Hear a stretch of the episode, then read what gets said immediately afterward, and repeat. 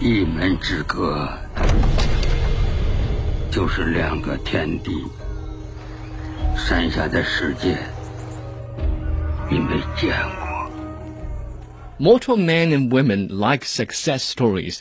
They adore successful figures and enjoy projecting their own egos with such stories.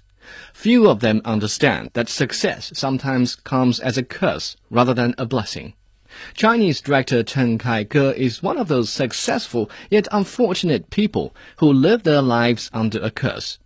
His 1993 movie Farewell My Concubine made him the only Chinese director to win a Palme d'Or.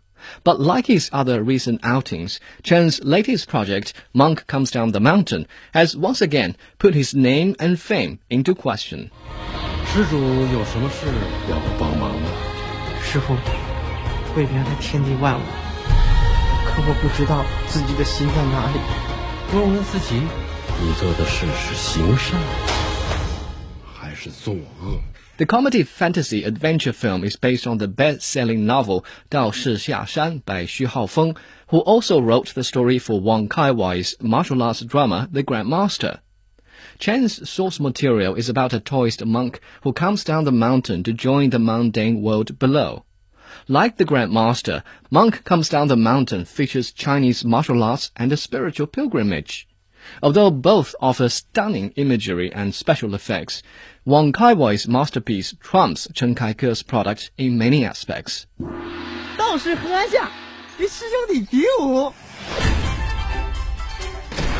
First of all, the action choreography in Monk Comes Down the Mountain mainly involves an awkward abuse of wire work, which is neither realistic nor romantic. Actor Zhang Zhen gave a brief but impressive demonstration of his kung fu prowess in The Grandmasters, but here in Chen's story, his character is reduced to one of a mascot.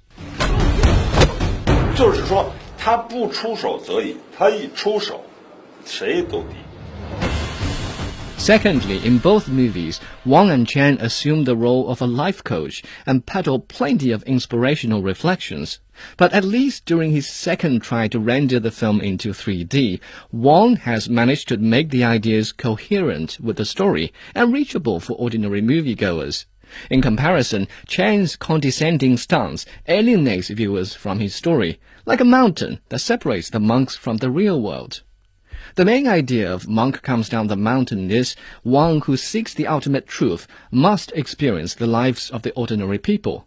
But this simple notion is deliberately made to sound mysterious and unfathomable in the movie.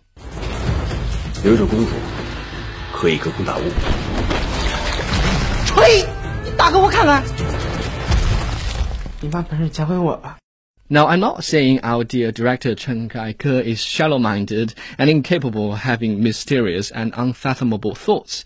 On the contrary, as the son of famous director Chen Huai-ai, Chen is perhaps the most well-read and most thoughtful among China's fifth-generation directors. But while having sophisticated ideas may be his strongest suit, conveying them to the general public is not. 知道我为什么收了你吗？我跟你一样。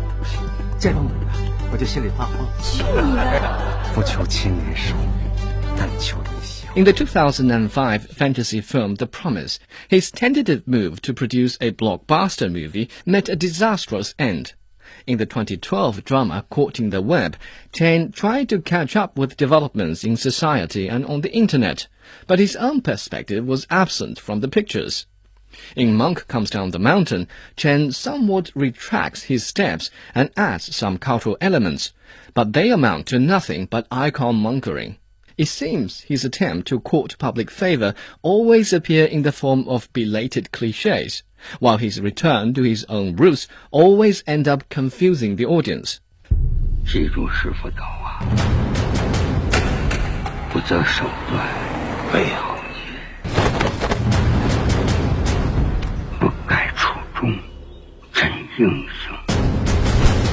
Certainly, Farewell My Concubine will forever be the highlight on Chen's resume, but that masterpiece is the result of many top-level filmmakers working together as a team.